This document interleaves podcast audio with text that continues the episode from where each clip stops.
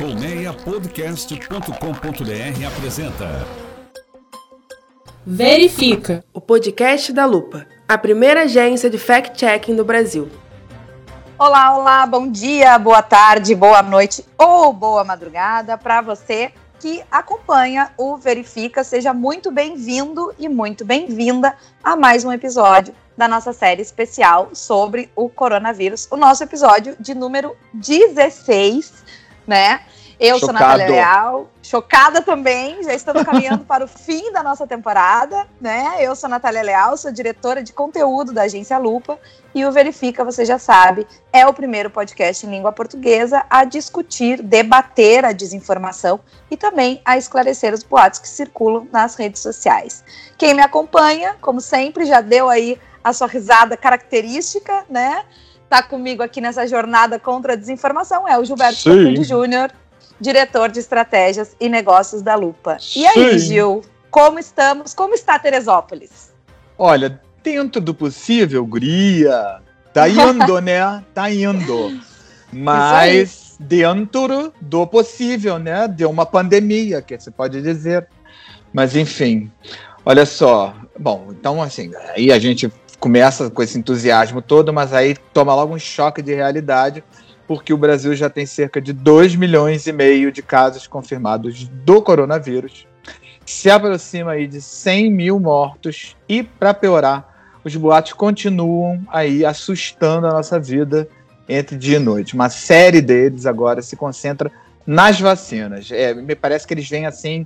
Vamos falar, vamos, vamos, vamos achar um, um tema, né? Para inventar maluquice. Aí o tema agora é vacina uma das histórias que mais repercutiram recentemente nas redes sociais foi a de uma carioca voluntária numa das vacinas testadas no Brasil, tá? E aí ela teria passado muito mal depois de tomar a dose. Daqui a pouco a gente esclarece um pouquinho esse caso.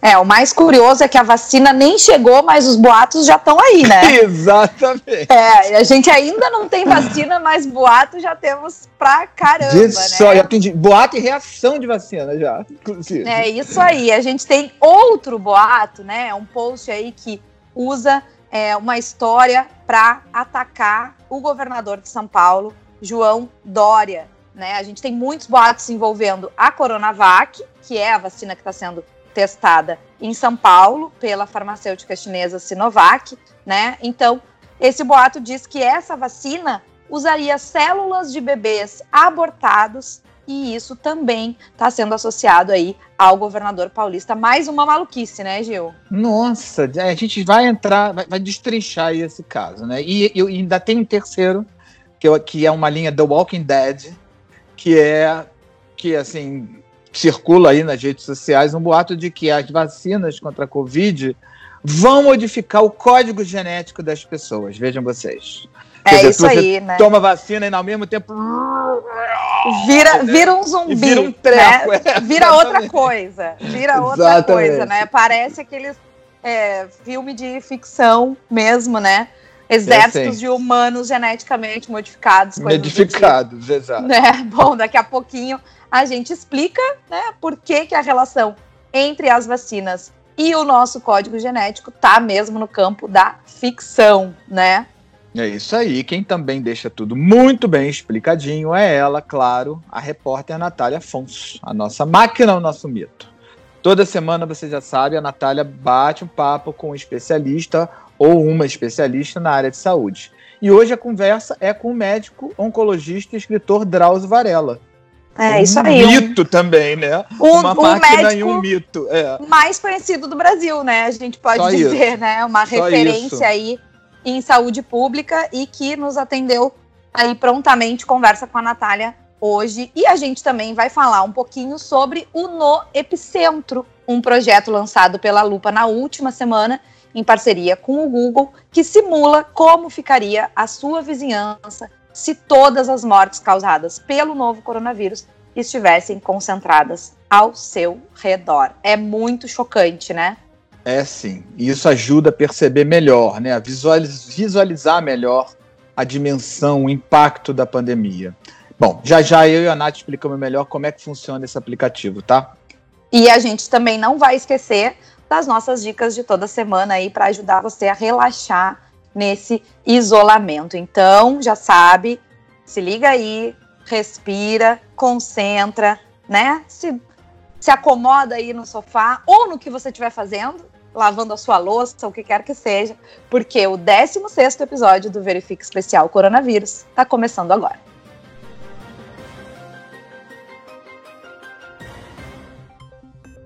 Bom, Gil, para a gente começar, vou te convidar para a gente fazer aquele balanço rapidinho da pandemia, antes da gente começar a esclarecer os boatos em torno do coronavírus. Me conta aí o que, que a gente sabe, é, quais são as últimas novidades e os números desta quarta-feira, 29 de julho. Bom, vamos lá. Bom, nessa semana, a América do Sul e o Caribe ultrapassaram a América do Norte e assumiram a liderança dos casos de coronavírus no mundo. Olha que tristeza de ranking. A região soma aproximadamente 4 milhões 350 mil contaminados, 100 mil a mais do que o número registrado nos Estados Unidos e no Canadá. Mas a Europa continua a ser o continente com maior número de mortes por Covid-19, já são quase 210 mil. É isso, Gil. Infelizmente, o Brasil é o segundo país mais atingido pela pandemia, né? Hoje a gente conta aí cerca de 2 milhões de infectados, já passamos né, de 2 milhões de infectados, e 90 mil mortes, aproximadamente 90 mil mortes. Então, com esses números, o Brasil fica aí atrás somente dos Estados Unidos, que agora há pouquinho chegou aqui um aviso no meu celular que já passou dos 150 mil mortos por Covid-19, o que corresponderia aí a 20% do total de vítimas fatais da doença, né, no mundo. É muita coisa. Muita coisa. E aí, o fato que a gente precisa entender é que a pandemia continua a avançar, gente. Como alertou, inclusive, recentemente a Organização Mundial de Saúde. Os casos de contaminação somam quase 17 milhões e a Covid-19 já matou cerca de 650 mil pessoas no planeta, tá? É isso. É, por isso mesmo que as medidas de contenção precisam continuar, né? É preciso que a gente mantenha aí o distanciamento físico, que a gente continue usando máscara, lavando constantemente as mãos e esses cuidados ainda não podem parar, né? Pois é, e as reaberturas de comércio, de bares, de parques aí, enfim, tudo isso tem que ser cuidadoso, né? As precipitações, e aí eu acho que fica todo mundo ansioso, né, para voltar à normalidade a gente precisa entender que essas precipitações podem custar muito caro. Não só, estou dizendo só em relação à vida das pessoas, né, que é o mais importante, claro, também, mas em relação à própria economia, que é o que se justifica né, para reabrir os lugares. É, Paga-se mais caro lá na frente, é isso que eu quero dizer. Exatamente, Gil. A pandemia, ela é, na verdade, muito traiçoeira, né? As projeções aí de que ela vai continuar ainda por um tempo já estão levando ao cancelamento ou adiamento de eventos importantes que movimentam muito a economia e que talvez se a gente tivesse feito o isolamento certinho lá atrás, Isso. hoje a gente não precisaria estar tá cancelando aí o Réveillon do Rio de Janeiro, né, que a prefeitura já cancelou, Oktoberfest em Blumenau, em Santa Catarina, que é a maior Oktoberfest fora da Alemanha, né, um estado de colonização alemã aí que tem como um dos pontos altos ali da sua cultura essa festa em outubro. Carnaval de São Paulo, né? Tudo isso já foi cancelado e tudo isso foi cancelado porque a gente ainda não tem uma previsão de quando chega uma vacina e qualquer aglomeração sem que as pessoas tenham alguma imunidade contra a Covid-19, né, contra o coronavírus, tem um risco altíssimo, né, de Exatamente, exatamente. Eu estava lendo essa semana uma reportagem que, que falava que a, o, o nível de movimentação nos restaurantes na Alemanha já está muito próximo do que era antes da pandemia, porque a Alemanha fez um trabalho de casa seríssimo no que se refere à pandemia, né? É, o isolamento deles foi um isolamento levado muito a sério e você teve muita testagem, né, de gente. É. Então, assim, é, tudo foi feito com muita seriedade, muito rapidamente, levado tudo muito a sério. Então, quanto mais quanto mais a sério é levada a questão do isolamento, a questão da higienização, a questão da testagem, mais rápido você consegue sair da quarentena e retomar a economia. Então não adianta ficar dando esses voos de galinha, né? É, fingindo que está fazendo quarentena e não está fazendo, e ai, agora pode, amanhã não pode, aí libera tudo geral, aí aumenta os casos, aí fecha tudo de novo. Volta Gente, atrás, é um como aconteceu, aconteceu em vários estados, né? No Rio né? Grande do Sul, um exemplo, que Exato. liberou determinadas áreas e depois teve que mandar lá o governador todo emocionado fazer um pronunciamento para dizer fiquem em casa pelos próximos 15 dias. Qual era a necessidade? Né? Exatamente. Se, já, Porque, se não assim, tinha resolvido o problema. Está na esperança da vacina, mas a vacina é eventual, gente. Entendeu? Assim, ainda não se sabe quando exatamente isso vai estar tá aí. Enquanto não está aí, não pode, não pode fraquejar, não pode né, relativizar. É, o, o, que, o que a gente tem como certo no caso do combate à pandemia, que é o isolamento, é, é a higienização, é a testagem, enfim não pode fraquejar com relação a isso. Né? Como a gente destacou aqui no episódio anterior, quatro das vacinas que a gente está falando devem ficar prontas até o início do próximo ano. Duas são testadas também no Brasil. A desenvolvida por pesquisadores da Universidade de Oxford, do Reino Unido, e a da farmacêutica chinesa Sinovac. Pois é, mas antes delas chegarem, como a gente já falou, infelizmente chegaram os boatos em torno da vacina, né? Elas gente. já viraram aí alvo de muita especulação, muita desinformação, que não raramente está ligada à polarização política, e é o que a gente observa no primeiro caso que a gente vai discutir hoje. Vamos lá? É isso mesmo. Ele tem repercutido muito nas redes sociais. A gente se refere aí ao post com um relato de uma voluntária em testes, tá? Da vacina. A legenda da publicação afirma que se trata da Coronavac, a vacina chinesa que está sendo testada no Brasil a partir aí de uma parceria com o Instituto Butantan em São Paulo. Mas a informação é falsa, né? É, na verdade, essa informação está sendo usada aí para atacar o governador de São Paulo, João Dória, né? O post chama a voluntária de cobaia do Dória, ligando o governador ao suposto sofrimento causado pelos efeitos colaterais da candidata à vacina. E por que, que é falso, Gil? Me explica. A tal voluntária é a carioca Jaqueline Desidério, ou Desidério, não sei exatamente como é que fala o nome dela, não. A equipe da Lupa verificou que ela participa dos testes não da Coronavac, e sim da vacina desenvolvida pela Universidade de Oxford, em parceria com a farmacêutica britânica AstraZeneca, a Chadox One. COVID-19. É isso tudo mesmo? Shadox, Shadox NCOV-19. Tá, ok. Shadox 1 tem um númerozinho. NCOV-19. Que não tem a menor relação com o governador John Dória. Só isso, né?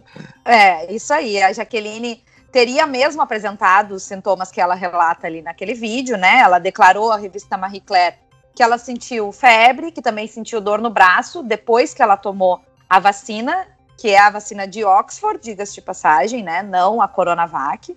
E esses sintomas eles são relativamente comuns, né? São observados também em parte das pessoas que tomam outras vacinas contra poliomielite, sarampo, esse tipo de reação adversa é bem comum, né, nesses casos. Então nada, assim, nada estranho até aí, né? É, quando eu era moleque, tomava vacina, algumas vacinas faziam isso mesmo.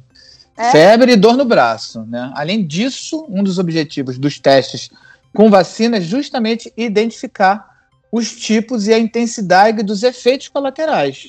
Se eles vão ser brandos, se eles vão ser severos, né? Para deixar o processo mais seguro, inclusive. Isso é parte mesmo da testagem.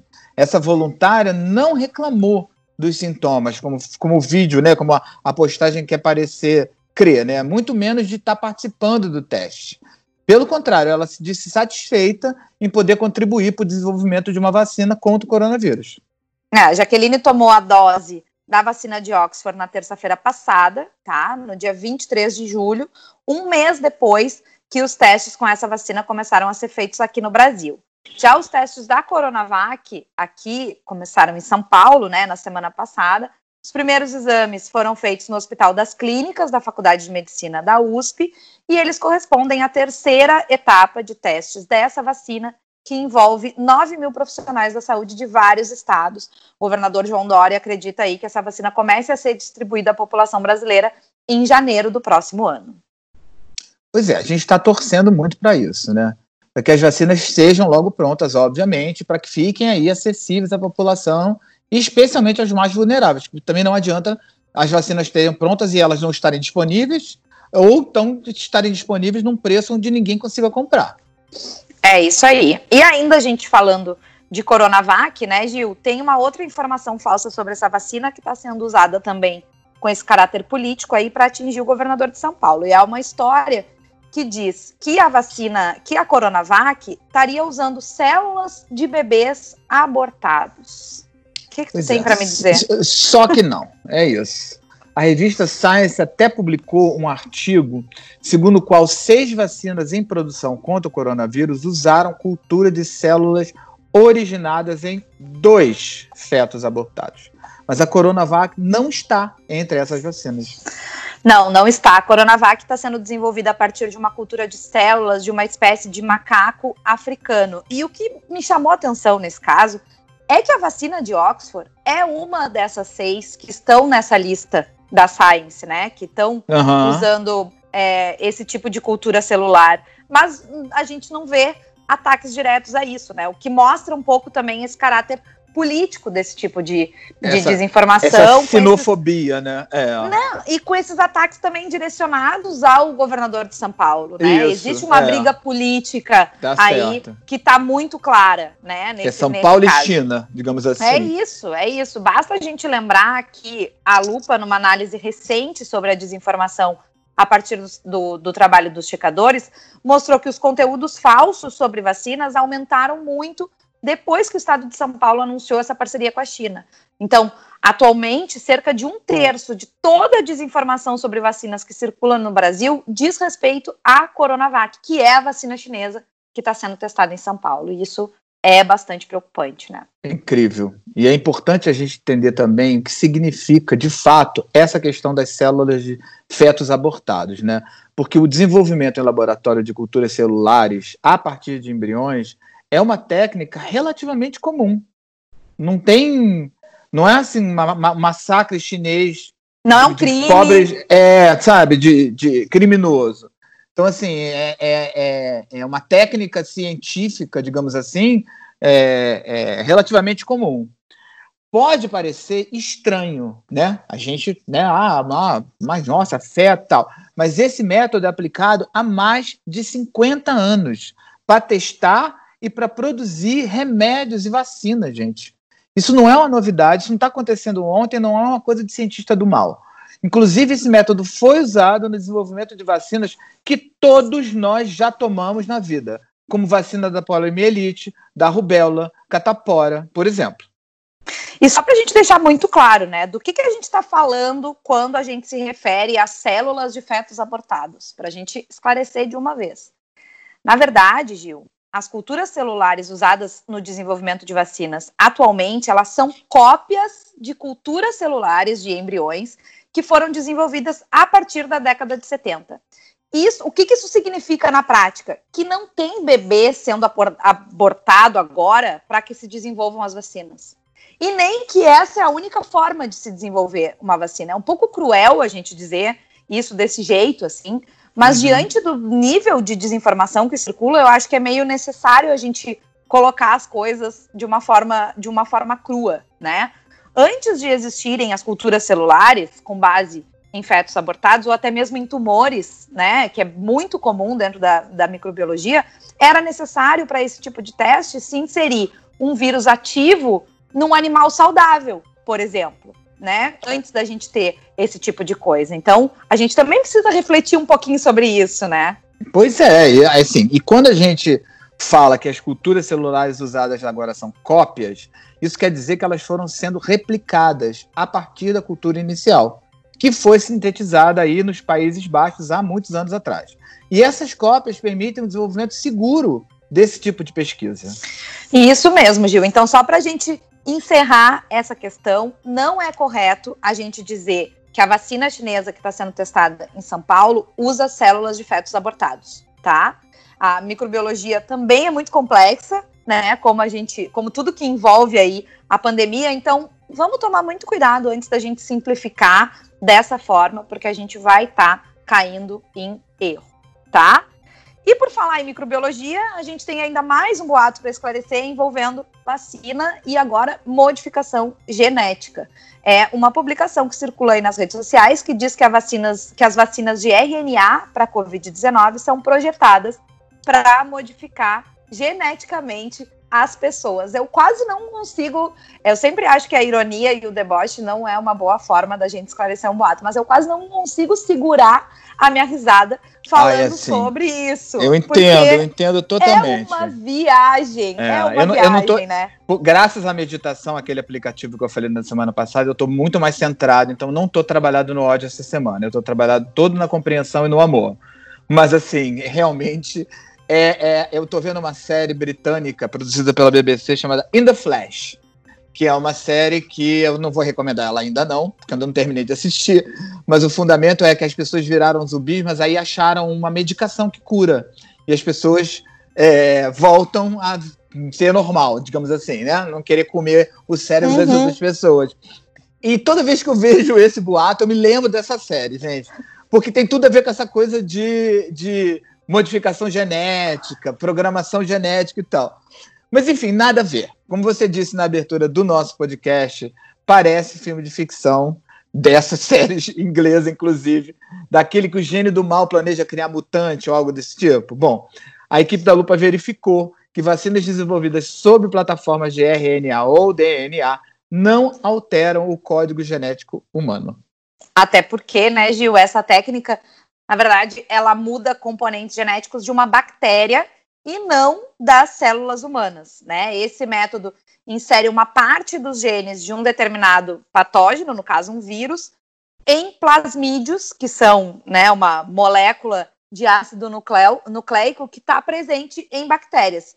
Esses plasmídios são injetados no corpo humano e eles penetram nas células e daí passam a reproduzir partes do, do agente causador da doença e isso produz uma resposta imunológica do organismo. Ou seja, para quem não lembra das aulas de biologia, o código genético modificado é da molécula de uma bactéria, não do ser humano, né? E essa é uma técnica recente, né? É, isso mesmo. Tanto que até agora, nenhuma vacina desenvolvida com esse método foi aprovada para uso em seres humanos, né? E das 168 candidatas a vacinas contra a Covid em desenvolvimento no mundo nesse momento, só 37 adotam essa técnica e uma delas é uma velha conhecida nossa, que é a da farmacêutica moderna, está sendo testada nos Estados Unidos e deve ser uma das primeiras aí disponíveis para venda, talvez ainda este ano. Aliás, Nath, a Organização Mundial da Saúde avalia que essa técnica leva duas vantagens em relação a métodos tradicionais. Uma delas é de que elimina a necessidade de injetar no corpo humano qualquer agente infeccioso, como tipo um vírus enfraquecido, né? E a outra é a maior facilidade de produção em larga escala. Dois aspectos super importantes quando a gente pois pensa é. naquilo que a gente já mencionou, né? Que não basta a vacina existir e ser eficiente, ela precisa ficar disponível aí em larga escala para que todo mundo tenha, tenha acesso, né? E não vire mais uma forma de perpetuar a desigualdade no mundo, né, Gil? Muito bem lembrado, Guria. E eu lembro também que você que nos ouve acompanha e acompanha toda semana aqui no Verifica, você pode encontrar mais informações sobre esses casos que a gente está comentando aqui, eu e a Nath, né? É, lá no site da agência Lupa. Né? O endereço você já sabe, é www.lupa.news. Bom, tá na hora de chamar ela a nossa grande parceira nessa cruzada contra a desinformação, e eu estou falando, obviamente, da querida repórter Natália Afonso. Toda semana, quem nos acompanha sabe muito bem que a Natália, que é a máquina, o mito, muito bem apelidada aí pelo Gilberto, né? Bate o papo com um especialista ou uma especialista na área da saúde, tirando as dúvidas que você, que os nossos ouvintes, que os nossos leitores mandam pra gente lá no Instagram e também por e-mail. Hoje, não, não, não. E olha só, o, não, hoje são duas máquinas e dois mitos conversando. é isso aí. É isso aí. Hoje a Natália vai conversar com o Dr. Drauzio Varela, né? Um dos, uma, uma das maiores autoridades da medicina, né? Um do, o médico, certamente o médico mais conhecido do Brasil nesse momento, referência aí em saúde pública, né? Um oncologista e que vai estar com a gente a partir de agora. Chega mais, Nath, tudo bem? Oi, Nath, oi, Gil. Sim, essa semana temos uma participação super especial no Verifica. O entrevistado é o Dr. Drauzio Varela, uma grande referência de saúde no Brasil. Ele respondeu algumas dúvidas encaminhadas pelos ouvintes e leitores da Lupa e também comentou um pouco sobre a disseminação de boatos durante a pandemia. Hoje em dia existe um grande debate entre autoridades sobre a retomada das atividades econômicas e também do retorno das aulas presenciais em escolas. Uma ouvinte perguntou para o Dr. Drauzio quando ele acha que as crianças vão poder voltar a estudar no colégio? O mundo faz essa pergunta hoje. Todos os países nós estamos tendo esse problema. Não há experiência prévia com a volta às aulas, uma virose epidêmica desse tipo. Nós não sabemos. O que tem que ser feito é cada país vai aprender o seu jeito de fazer, cada cidade vai aprender a, sua, a melhor maneira de encaminhar a volta às aulas. O fato é que nós estamos enfrentando problemas sérios com as crianças em casa. Né? É, não é fácil você mantê-las e elas estão enfrentando o impacto psicológico dessa prisão domiciliar. É, nós não vamos poder permanecer assim por muito tempo mais. Eu acho que o que tem que ser feito é o que todo mundo sabe, né?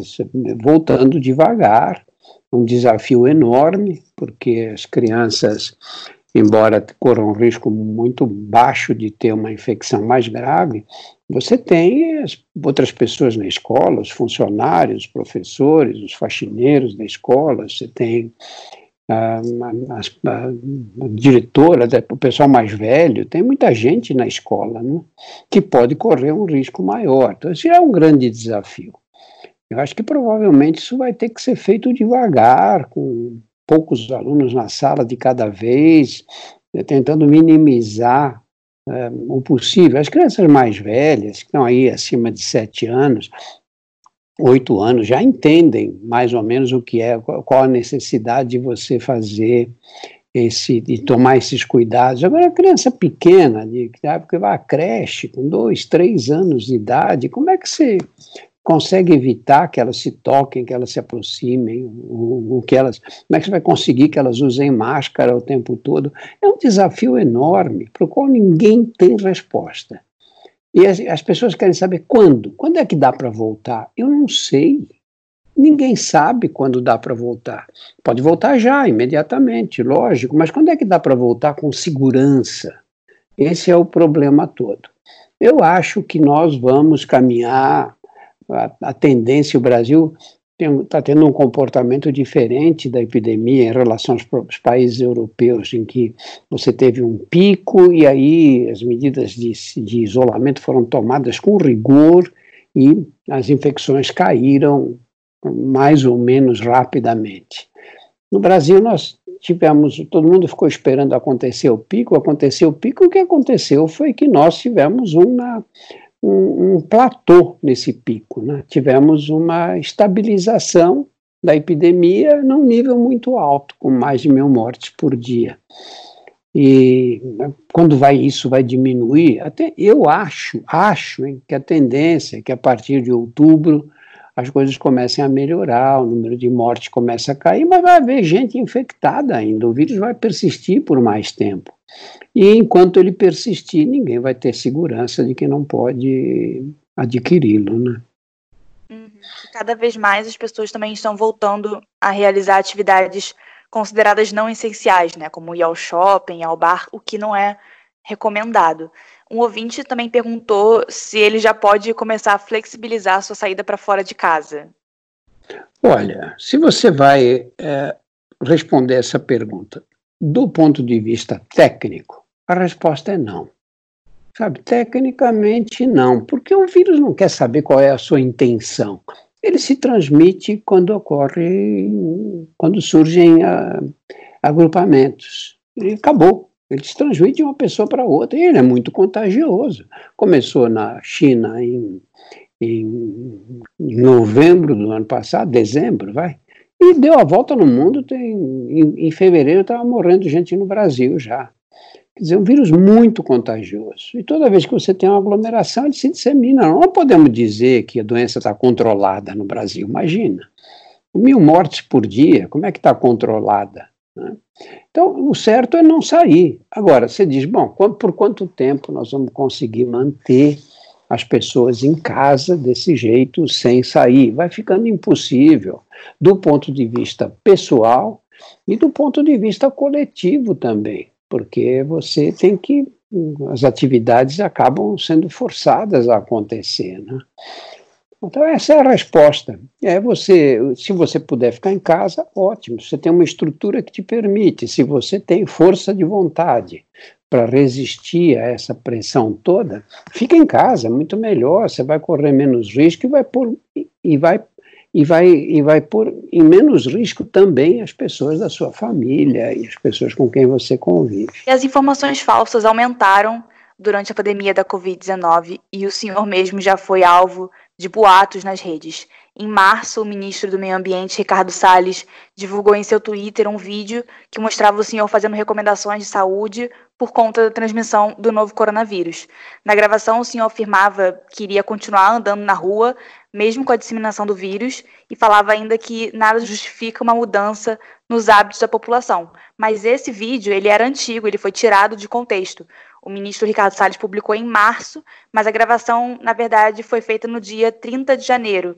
No primeiro mês do ano, ainda não havia nenhum caso do novo coronavírus aqui no Brasil como esse episódio afetou o senhor pessoalmente e, como médico, como o senhor vê o impacto da desinformação no meio dessa pandemia que a gente vê atualmente? Olha, no dia 30 de janeiro, não havia casos no Brasil. Já estava havendo uma paranoia de pessoas assustadas e passando álcool nas mãos o tempo inteiro. Naquele, naquela, naquele dia que eu fiz o vídeo, não se justificava de forma nenhuma esse tipo de cuidado. Tanto que nós depois, bem depois disso, nós tivemos o que no Brasil? Tivemos o carnaval. Imagina, carnaval, não estou falando dos desfiles da escola de samba, não, porque ainda, isso ainda é são aglomerações mais organizadas. Mas o que aconteceu nas cidades brasileiras? Multidões na rua bebendo cerveja e se aglomerando, e, e, e dançando, e pulando, e gritando, jogando gotículas de saliva pelo ar. Isso, isso aconteceu muito depois do que eu disse. Em janeiro não havia nada, nenhuma, nenhum caso no Brasil, nenhum, nenhum diagnóstico. Não se justificava aquela paranoia toda. Aí, como a epidemia brasileira foi politizada completamente, né? Aí apareceu, aparece esse esse vídeo no site do, no site não, desculpa, não sei por que Twitter. porque rede social foi, que saiu do, do ministro, e nós entramos em contato com, com o Instagram para que fosse retirado, porque era um absurdo. Isso foi jogado no, no ar em, em, acho que foi em abril, março, quando a doença já tinha chegado, abril, março ou abril, quando a doença já tinha chegado aqui e que a realidade era completamente diferente. Isso foi apresentado como sendo um vídeo atual, atualizado.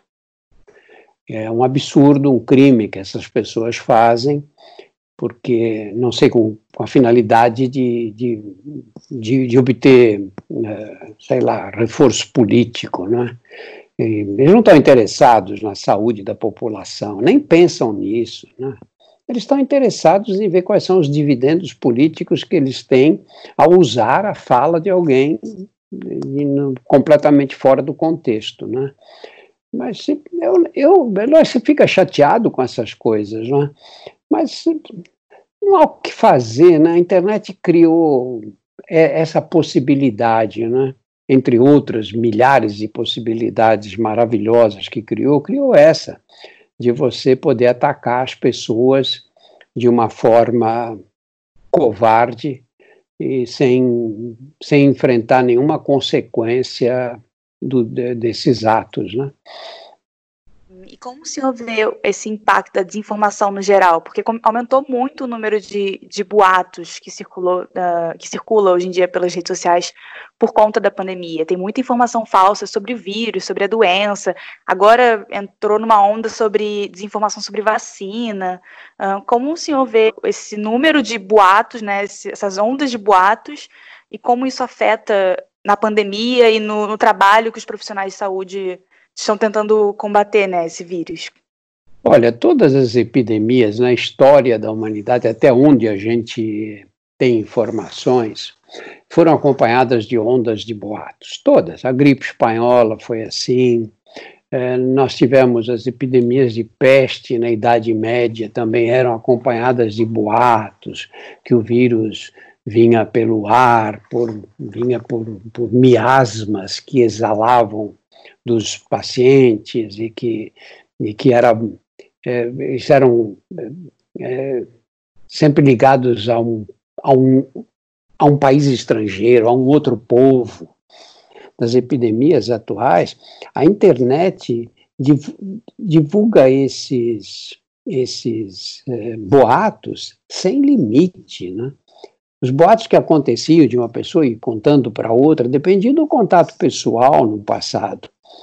Hoje não, cai na rede e se espalha pelo mundo inteiro, feito um rastilho de pólvora, né? É uma coisa absurda o que acontece, né? E isso evidentemente prejudica a todos. Por quê? Pensa o seguinte: é, imagina que o país é uma família. Você tem uma, uma gripe que um familiar começa a apresentar sintomas. O que, que você faz com a sua família nessa hora? Você toma todos os cuidados, e todos devem tomar todos os cuidados. Que, é quais são eles? Você separa os talheres, você evita ficar próximo da pessoa, você pede para a pessoa usar máscara dentro de casa, os outros também. Você toma uma série de medidas. Se você, nessa hora, dentro da sua casa, você diz, não, eu acho que aqui tem que fazer o seguinte, esse uso, todo mundo põe máscara, a gente toma todas as precauções, fazemos as refeições separadamente, evitamos contato pessoal e tudo. E aí você tem uma outra pessoa dentro de casa, seu pai, sua mãe, seu marido, seja quem for. E essa pessoa te diz, você diz isso e outro fala, não, tudo besteira, ninguém vai usar máscara, não, nós vamos, aqui vai cada um na sua, se pegar, pegou, é, não tem problema nenhum. O que vai acontecer com seus filhos? O que, que eles vão fazer? O que você está dizendo para eles fazerem, que é tomar esses cuidados todos, ou o que o pai está dizendo? No mínimo, eles vão ficar confusos, no mínimo, e vão relaxar. Falar, não, minha mãe fala que é desse jeito, meu pai diz que é o jeito oposto, então é porque eles também não têm certeza e mesmo que eles queiram seguir, uma hora eles vão pôr as máscaras, se afastar um pouco, outra hora não. É o que aconteceu no Brasil. Nós começamos a receber mensagens opostas. De um lado, os governadores, muitos prefeitos começaram a dizer: não, nós temos que fazer o que os outros países fizeram e que deu certo para eles. Eles conseguiram conter a epidemia como? Conseguiram usando máscara, é, com isolamento social e higienização das mãos e dos objetos de uso comum.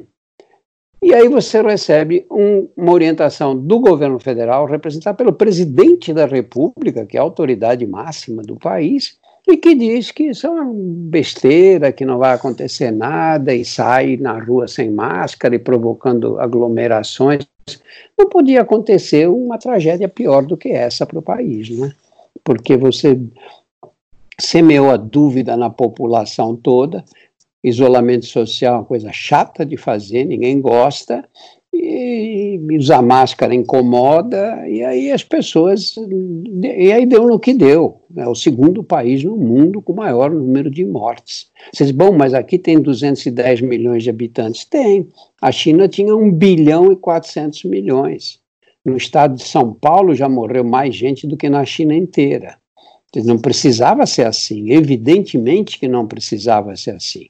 A economia sofreu do mesmo jeito, porque quem destrói a economia não é o isolamento, é o vírus. Nós estamos vendo as cidades aí que estão retomando, que as pessoas estão indo para as ruas, o número de casos está aumentando, a economia não melhorou nada, porque você tem medo, você evita gastar dinheiro, porque não sabe se você vai, se o seu emprego vai ser mantido, o desemprego continua alto e assim será.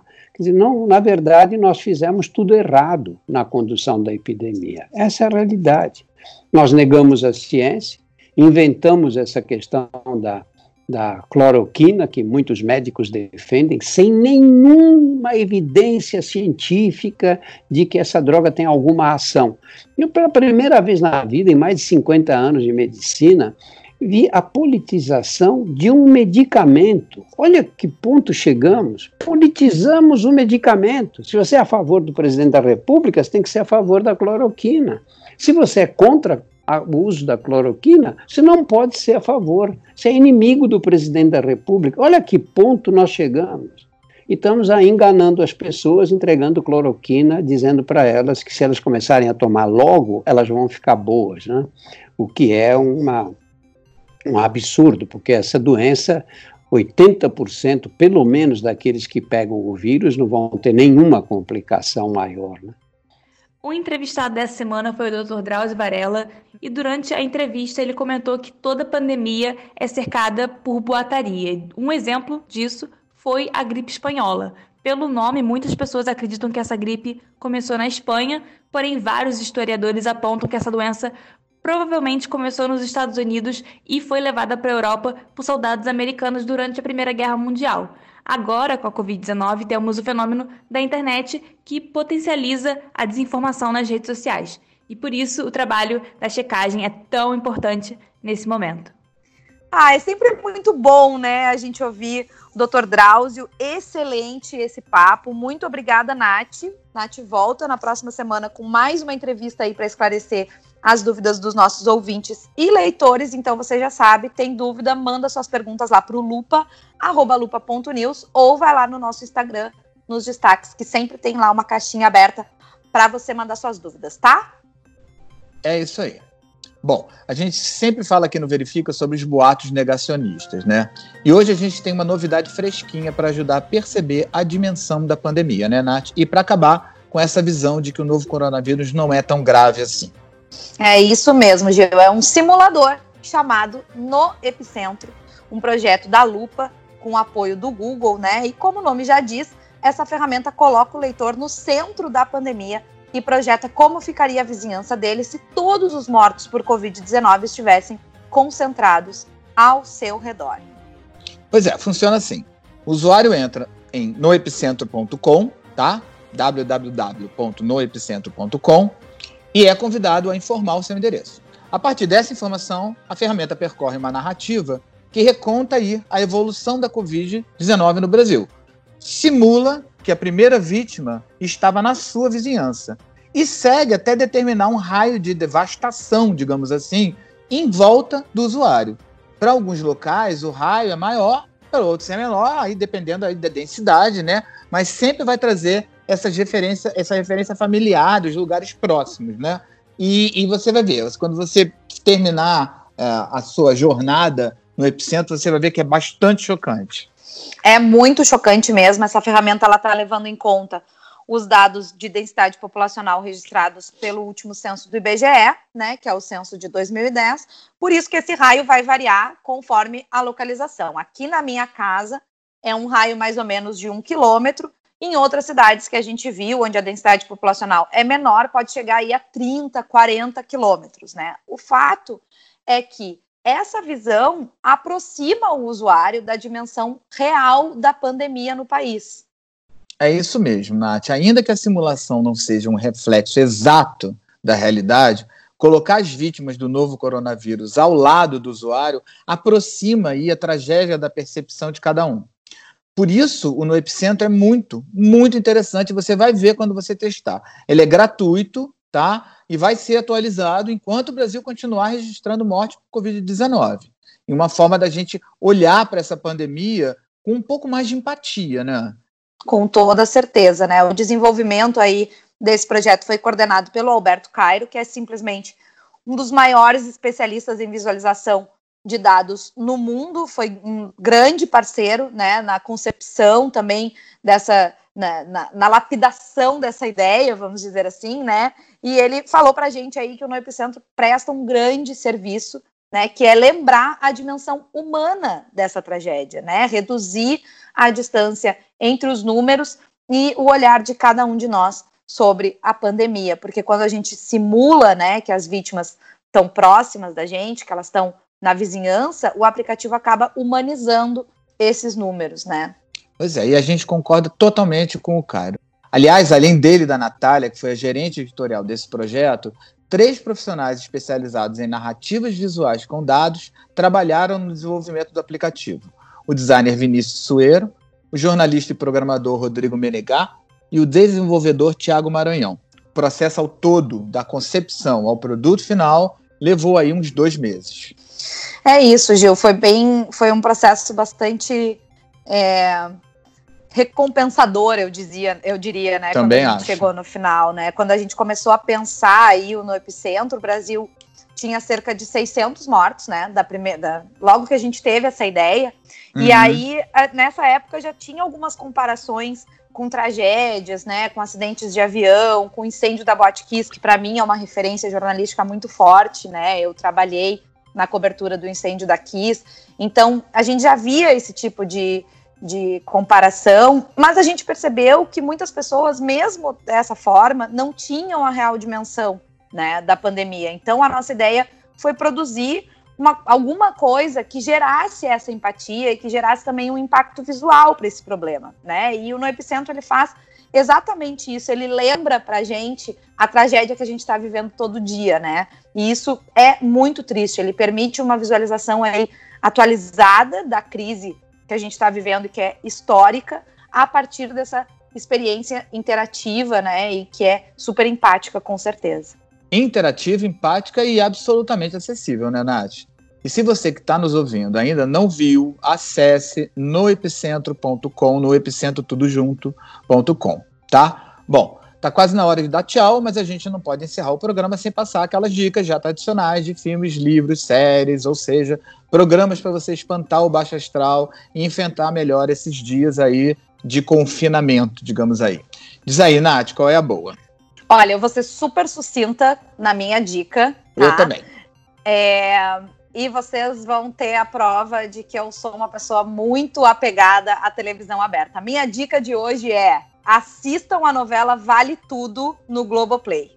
Tá? Eu voltei a assistir Vale Tudo e é impressionante, assim, é, os, as conexões com a realidade que a gente está vivendo hoje, a maneira como as histórias se conectam, né? A interpretação, algumas coisas, alguns atores aí que a gente é, viu evoluírem na TV, que eram melhores atores naquela época e que depois tiveram é, tragédias aí nas suas carreiras, né? Então eu acho que é uma boa oportunidade da gente revisitar essa produção uh, novelística brasileira, que é sempre interessante, e eu tô muito apegada, tá? Eu comecei a assistir faz pouquíssimo tempo, acho que já vi uns 20 e poucos, 30 episódios em, sei lá, uma semana, e tô assim, se tornou a minha novela das oito, porque como não tem mais novela das oito, eu, na hora, assisto Vale Tudo e fico feliz, tá? Vale Tudo entrou a novela completa lá no Globoplay e depois a gente conversa e discute quem matou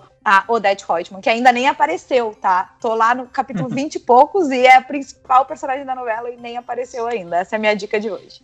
Me conta. Maravilha. Bom, eu vou. é, Bom, depois dessa discurso de noveleira, eu vou fazer um discurso de mi minissérie zero.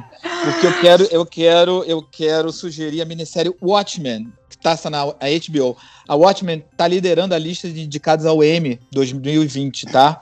Ela recebeu 26 indicações. Simplesmente isso, tá? Maravilhosa. Nomeações, né? É Figurando. Realmente é maravilhosa. Não, e assim, as indicações são assim: melhor minissérie, melhor ator, melhor atriz, melhor ator coadjuvante, melhor atriz coadjuvante, enfim. Sim, só as coisas que mais importam. exatamente. Então, assim, e a série é muito legal, porque é uma série de que, que ela se passa 30 anos depois dos acontecimentos da história em quadrinho, que eu tenho aqui em casa, encadernadinha, lindinha, escrita pelo Alan Moore, eh, eh, concepção do Alan Moore e do Dave Gibbons. É, e e ela, ela pega de novo aquela história de quem vigia os vigilantes, né? Por Uhum. causa do título mesmo, Watchmen. E, mas só que ela tem uma pegada antirracista fortíssima. Talvez eu acho que, né, é, não sei quando ela foi filmada, mas o timing foi perfeito, porque é, é, é, uma, é uma profunda é, questionamento sobre a questão de por que somos racistas e por que tanta raiva é, dentro da gente com relação a gente mesmo, né? Então é muito bacana, é uma rede de intriga envolvendo a polícia de uma cidade, um grupo extremista, né, é, chamado Sétima Cavalaria, uma coisa assim, né, meio Ku Klux Klan, bem, bem bacana, mas só que com uma pegada de super-herói. Vocês vão gostar. Super-herói com, com o pé na terra, tá? É isso. É muito curioso quando as, as, distopias se conectam com a nossa realidade, Exatamente. né? Que é o que a gente vê em várias séries, né? The Handmaid's Tale, Watchmen, até o Westworld às, às vezes vem um pouco com essa pegada. Né? Exatamente. Né? Então, Exatamente. É, assistam mesmo porque é maravilhosa. Bom, chega, né? Chega, chega. tá na hora da gente tá se despedir. Isso. Né? Semana que vem a gente volta. É isso aí. Na semana que vem a gente está de volta aqui com mais um episódio do Verifica. Estamos nos encaminhando para o final da nossa temporada, né? Então, para você acompanhar aí todos os nossos 15 episódios anteriores e também tudo que a Lupa produz e publica, vai lá no www.lupa.news. Segue a gente lá no Facebook, no Instagram e também no Twitter. Ou e se você tiver dúvidas ou sugestões de checagem, manda pra gente lá no lupa, arroba lupa.news. A produção e a reportagem do Verifica são da equipe da Lupa e o roteiro e a edição ficam por conta do Colmeia Podcast. Fiquem bem, fiquem em casa se puderem e na semana que vem a gente tá junto de novo. Um beijo, tchau.